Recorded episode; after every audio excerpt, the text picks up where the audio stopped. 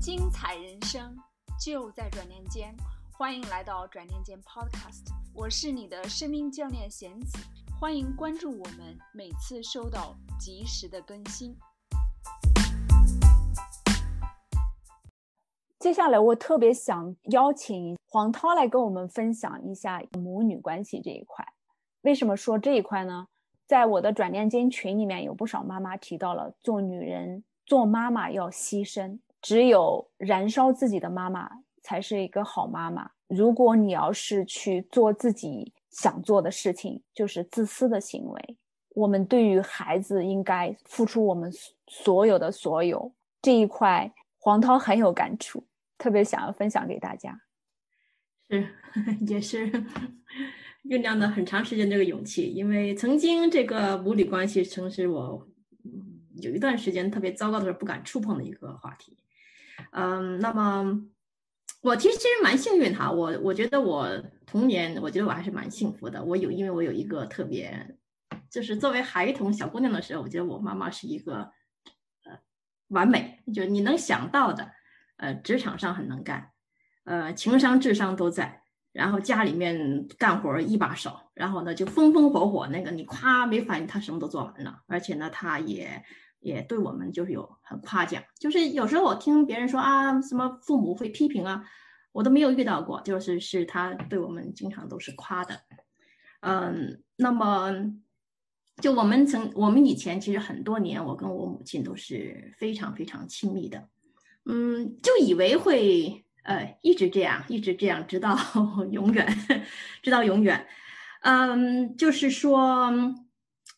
呃，一直到什么时候，呃，才发现，嗯嗯，当时我真什么都不懂哈，就是说，但是但是另一方面呢，我妈妈跟我们，因为她就是，我就讲了这个做母亲的奉献精神哈，嗯，这个奉献精神是在我从小，我母亲是，嗯，不管是说或者是就是行动上，她都是做出来的。呃，所以呢，就在很长时间，一方面我在 enjoy 这个呃，就是一个非常棒的一个完美的妈妈的这个一个过程；另一方面呢，就是说，嗯，她当然她作为母亲对我们孩子会有很多很多的期盼哈。那么对于我来讲，嗯，她是我唯一的生活之中的英雄跟 model，所以呢，我不自觉的很长时间我就是会，我就希望我妈妈开心。啊，我希望，我希望能够呃做成，呃能够做到他希望我做的事情。嗯，我就特别是呃，就就是就说我会觉得，因为他太好了。那么我作为我，我觉得我希望成为他这样的人，但是我又觉得我做不到，所以。很多时候，你在一个一个孩子，就就你在对母亲觉得无以为报的时候，他为你做出所有的事情的的这个这个什么事都在为你着想的时候，而且又做得非常漂亮的时候，你就会我就会自己其实就是一种无以为报，呃的这种呃很多时候是那种感受吧，所以变成了呃很多时候我都会在琢磨，就是你会想象很小的小孩子，你就会琢磨，哎呀我怎么样做我妈妈会高兴。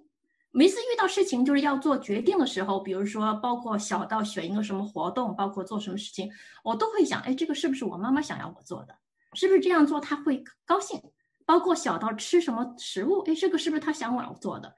所以呢，不知不觉之中，但当时自己并不知道，这些都是非常在我的生活里是不知不觉发生的。那么，但是时间长了以，后来后来我自己发现，在成年以后吧，呃，我我对我自己当时。其实评价蛮低的，呃，就是一种叫做一个是，嗯，没有自信心，然后呢，我很难跟朋友拒绝朋友，我很难拒，有时候有时候就是人家言语对你对我有一些攻击，我我就我就是属于那种完全说不出话那种，然后还要还要装的哈笑呵呵很好很好，就这种这种性格，慢慢的就后来就越来越明显，越来越明显，嗯，这个还是蛮困扰。但是呢，当时也没有意识到，我以为这些性格是天生嘛。大家可能都会觉得我的性格就是天生这样的，那么你也没办法。虽然很困扰我哈，在其实，在职场上很就包括人际关系，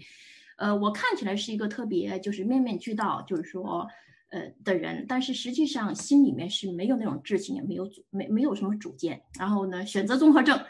选我不管选什么我都会后悔。哎呀，我为什么没有做那个决定？嗯，到什么时候开始就是意识到这个事情呢？是因为后来我来美国，那么父母也跟着移民，我们就一起住，一起住以后吧，呃，孩子出生哈，那么一起住，呃，那么这个冲突是在那个时候开始显现的，因为那个时候我已经来美国来了几年了，可能在不知不觉中，这个这个观念呢有一点点变化，然后呢一块合住，嗯，然后当然我们会以为我们会按照以前的方式相处。但后来就真的不行，因为在跟小孩教育上啊，包括婚就是亲就是这种这种很多事情上吧，同住嘛，呃，就是就发生了很多很多激烈的冲突冲突。到一段呃到一段时间，我我也不知道我怎么了，我我真的我我不知道我不懂我不明白为什么会发生这样这种这种事情，很痛苦，因为我我我们曾经是那么亲密，我妈妈对我那么好啊，但是为什么会这样？嗯，那一次是开始是，嗯，所以人生的低谷哈，那是我在有一个非常非常大的一个落差。基本上，我我当时对母母母亲形象，母亲形象从一个非常高大上的完美形象，忽然间夸一下那个形象，偶像形象破碎，破碎以后吧，我就非常不知道该怎么办了，嗯。那那所以那段时间呢，我就开始真的实在是痛的不行了，那么才开始去找一些书籍来看，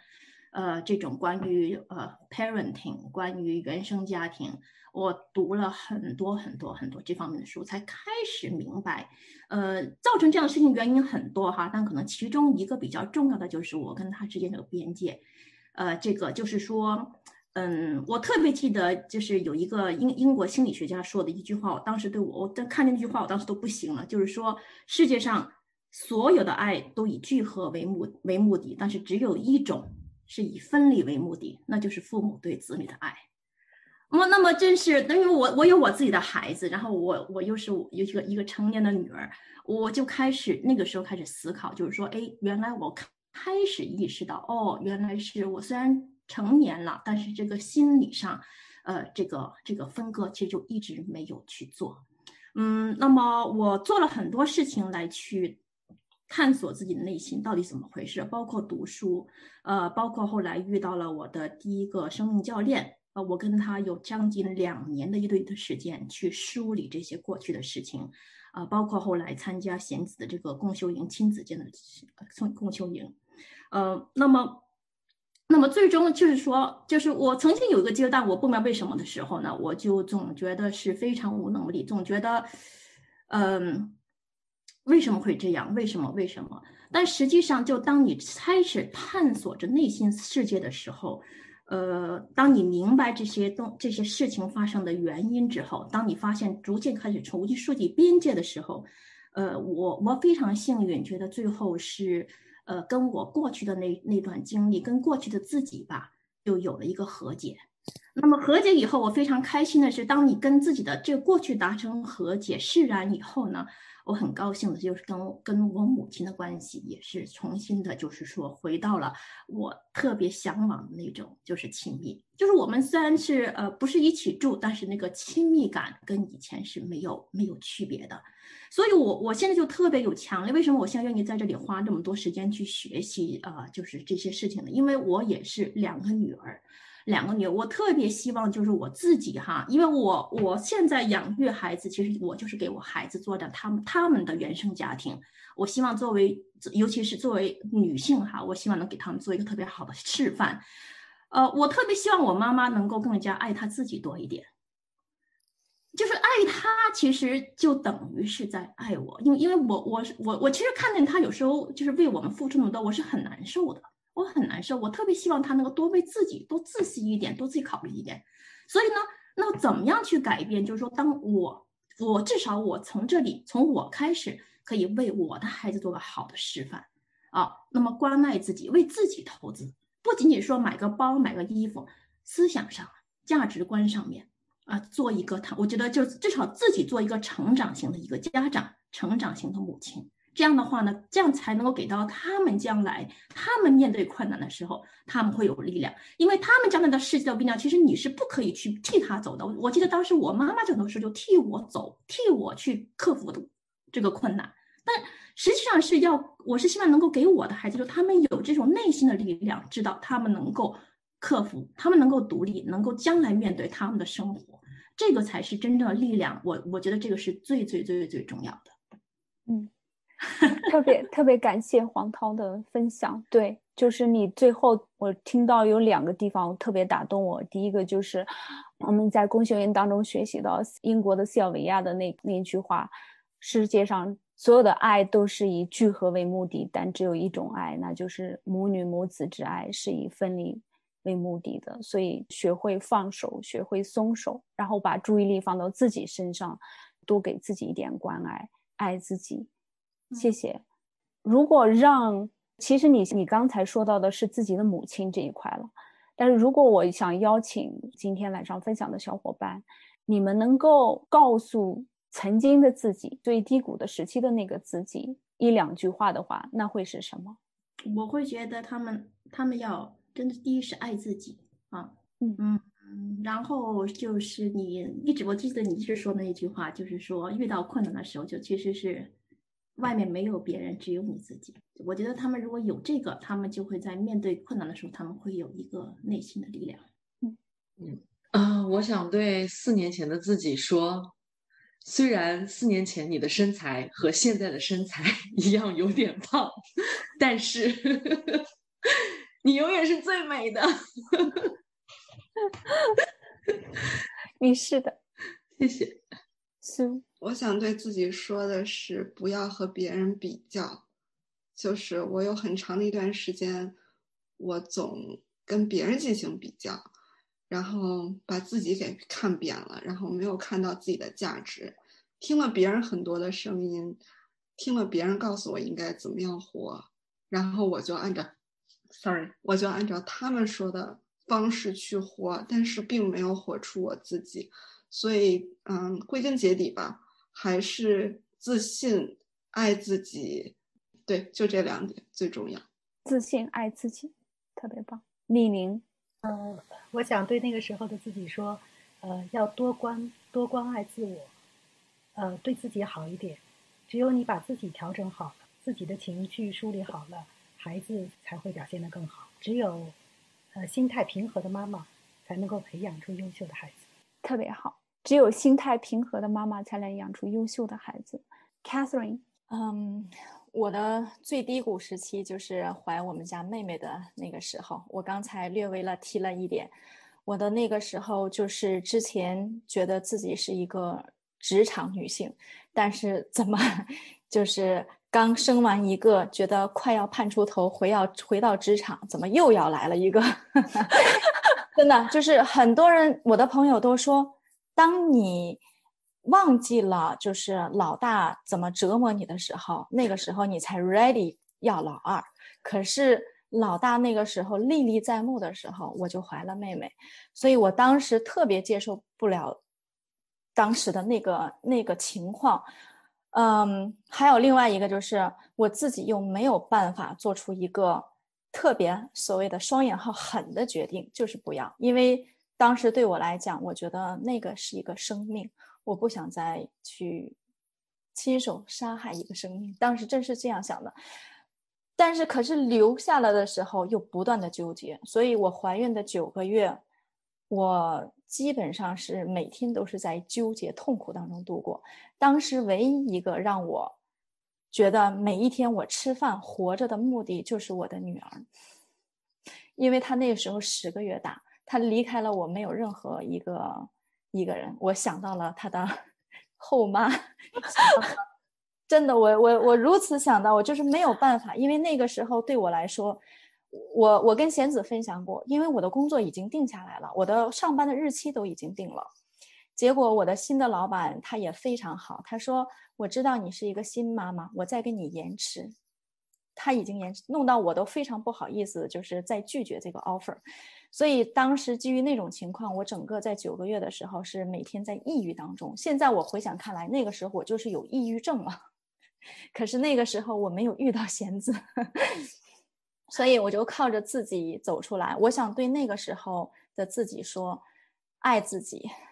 不要糟糟蹋自己，身体是你的，心情是你的。就是像呃，我同意刘佳姐之前说的一句话：一切病的来源都是来源于你的情绪，这点我非常认可。呃，还有另外一个，我想对自己说，呃，你自己是别人的女儿，你自己也养育两个女儿。我非常赞同黄涛说的一句话，就是“亲爱的，外边没有别人，只有你自己”。这个也是贤子说的一个经典的呃金句。呃，为你自己的女儿树立一个榜样，因为我就是她的原生妈妈、原生家庭，我非常赞同这句话。是的，嗯，谢谢 Catherine。那句话的原讲啊，是张德芬女士。对，亲爱的，外面没有别人，只有你自己。这个也是帮助我，可以说走出我生命最低谷的一个重要的一句话。啊，其实跟 Catherine 讲的有些挺相似的。我的第二个孩子也是属于，嗯，surprise。大家读我的公号知道我是费了九牛二虎之力才有了第一个孩子，然后没想到第一个孩子来了以后，我很快就有了第二个孩子，所以他俩之间只差十四个月。当时我对第一个孩子特别愧疚，就是我觉得我还没有好好陪伴他，然后。就有了第二个孩子，然后就会有人跟他来分割我的母爱。我第一个孩子生下来两个月，我就抑郁了，好像是产后抑郁。我虽然是极度幸福，但是我自己也搞不清楚，我当时搞不清楚我为什么会是那个状态。嗯，我孩子当时是夜哭狼吧，就是每天都会哭，然后怎么哄都不会睡觉。然后我会从房间里爬出去，就是把他放下，然后爬出去，然后他还是会醒来，然后我又再又又重新回到房间，重新再哄一遍这样子。等到我怀孕上老二的时候，啊，我又开始纠结，就跟 Catherine 刚才讲到了很像，又觉得对不起女儿，所以那怀老二那段时间，我我又有抑郁 啊。如果说我现在回啊。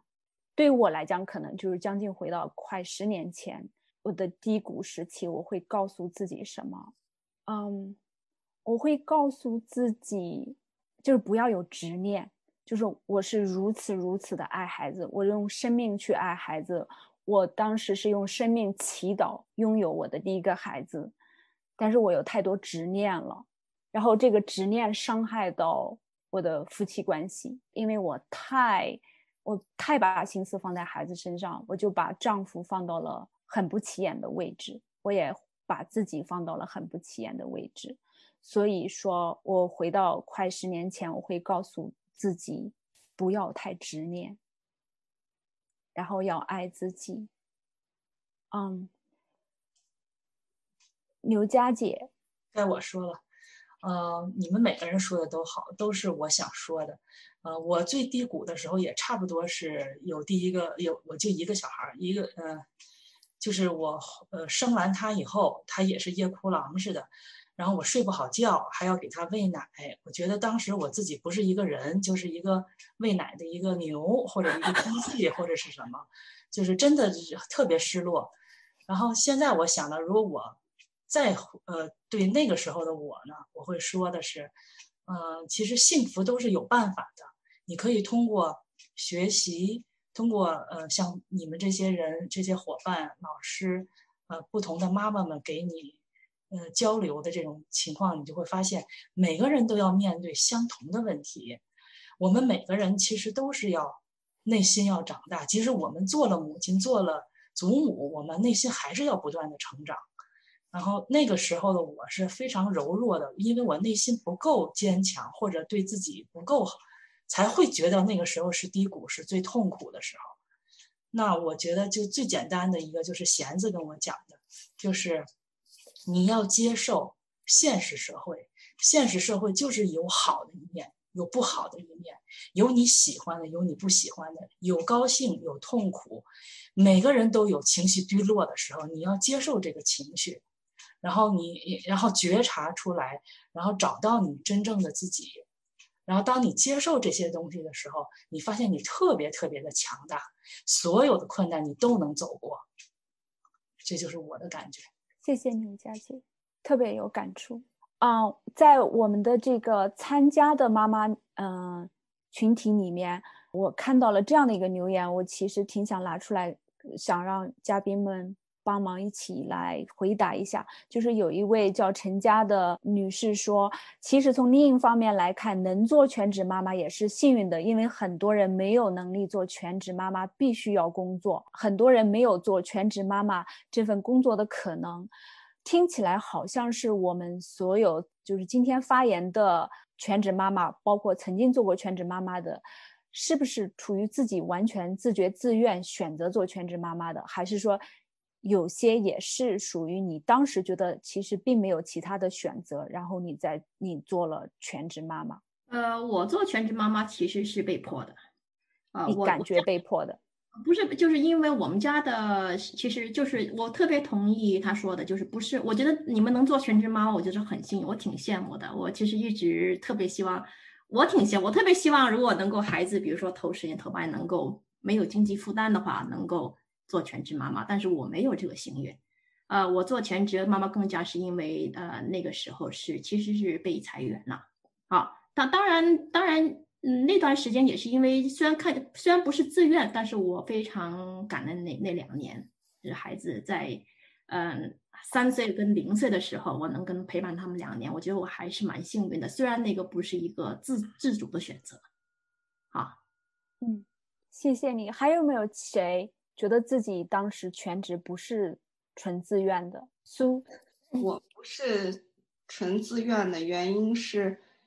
当时其实我是有工作的，然后但是我们家两个小孩太小了，就后来呢，公公婆婆呀，再加上老公，他们就一直说你辞职吧，然后就辞职，然后当时纠结了很长很长时间，因为那个工作真的是我很喜欢的工作，那个工作即便我要每天开车开开。单程开一个半小时，也就是说一天开三个小时，我都要去工作的一个地方。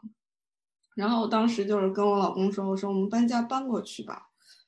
嗯，然后他不同意，他说如果搬家什么什么就要跟我离婚。所以当时我是处于一种非常崩溃的状态，然后就辞职回家带孩子。然后带孩子像你们还好，你们一大一小，我双胞胎。我们家孩子中午要午睡的时候要同时哄睡，就是同时哄睡。我有一天就是抱着两个孩子，然后一起拍他们，然后他们哇哇的哭。最后等他们睡着了，我哭了，我在那儿嚎啕大哭。我觉得怎么那么苦呀？然后后来再出来找工作的时候，就是因为我的专业和地域的关系，并没有那么就。跟我有很多很相符的工作机会，所以再出来找工作的时候非常困难，就托托亲戚朋友，然后邻里的到处去问，说哪儿有工作，然后到处去面试，所以就再一次回到职场的时候，就是会有那种不自信，然后会有很多很多的纠结和痛苦，你就就会觉得不甘心，凭什么我要辞职？然后凭什么我要吃那么多苦？就当就就会有那种执念，然后就会觉得我一定要做出点东西来给你们看。但我现在回想回去，我那个时候的状态非常非常的糟糕。就是当人就像贤子刚刚说的，他陷入了他曾经的执念，而我陷入了我的执念。我的那个执念就是我要。强大起来，我不是你们认为的那个我，我要改变等等，我要我要赚更多的钱等等。但是我现在就觉得，哇，那真的是浑浑噩噩的状态，就从来没有认识到什么叫做当下，什么叫做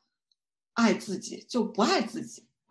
当你不爱自己的时候，你不会爱别人的，你不会尊重你的老公，你跟他说话的时候就特别横。你跟孩子说话的时候就命令的口吻，因为你们没有把他们当成你爱的人，你也没把自己当成你应该爱的人，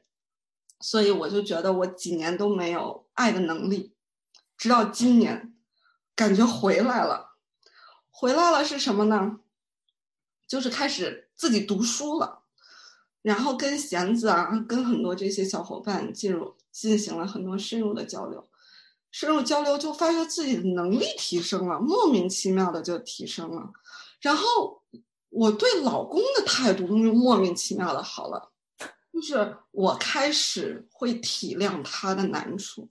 然后我开始会体谅孩子的难处，我好像对他们说那种负面的语言就少了很多。然后现在呢，虽然我们家孩子非常淘气，有时候我也会很难控制住自己的情绪，会会骂他们什么什么的。但是有时候我抱着孩子的时候，我就感觉到那种发自内心的幸福感。我觉得，我觉得这个就是从我爱自己，学会了爱，再接下来学会爱老公、爱孩子，得到那种馈赠。所以我还我非常感激，就是这一年以来吧，就是这个疫情期间，可以和孩子和老公有非常深入的接触，然后互相有非常深入的理解。特别棒的分享，Freya。其实特别，觉得我不想讲太多了，我觉得你已经讲的够好的。嗯，其实你在第一期公修营，就是亲子关系和情绪管理公修营的时候，你就特别提到了。爱自己，就是其实我们说自我价值，就是如果你拥有，你觉得自己是有价值的，你会展现出来什么样的一个样子？你让我看见了那个样子。Catherine，我刚才看到你也举手，就是说对于全职这一块，你做的特别棒，但是你也有过，就是你觉得一开始觉得自己并不是选择做全职，而是被迫做上全职妈妈这这件工作。OK，是的，因为我刚才分享当中也提到了，我之前就是一定要让自己在职场当中做出成绩。我之前我理解的，我妈妈自己就是一个全职妈妈，她也是一个对自己的价值感，虽然。他不会总结这些东西，但是我能看出来，他对自己在全职上面的价值感很强的一个人。所以我之前没有对全职妈妈觉得说全职妈妈是一个，嗯，就是不被认可的一个一一个一个称呼吧，应该是这么说。但是我想，我至少不会做全职妈妈。我很想，我我经常见到的全职妈妈就是蓬头垢面。邋里邋遢，我想我不会，我我不想做那样的一个生活状态，所以我当时就笃定自己不会做全职妈妈。也就是刚才我分享的，在我大女儿出生之前，我就是不断的做了好多的这个 Plan A、Plan B、Plan C 的计划。后来在就是在返回职场之前，又怀了妹妹。我就觉得是我没有办法了，我必须要在家里边了，因为姐姐很小，那时候她刚十个月大，我又很有很强很强的人身反应，当时，所以我几乎是在每天特别痛苦、特别难受当中，又带着十个月大的一个宝宝怀的妹妹，那段时间也是我的低谷时期。我想说的是，呃，我当时的被迫，后来就变为。Enjoy 这个全职妈妈，就是觉得是，既然你选择了这样的生活，无论是被迫还是主动，你就尽量的把这个生活，把这个就是把这个全职妈妈这个份工作做好吧。所以就是在不断的这个做好，心里踏实了这个过程当中，慢慢的就去 enjoy 这个过程，然后慢慢的体现这个全职妈妈、全职太太的这种价值感。嗯。所以你做了很大的一个心理上面的调整，听得出来。对，嗯，对，嗯，我想问这个，就是在 chat 里面说那句话的那个妈妈，我我看出来她的意思呢。我现在又想了一下，她的意思是觉得她自己没有选，没有办法选择去做全职，啊，她觉得能够做全职实际上是很幸运的。嗯，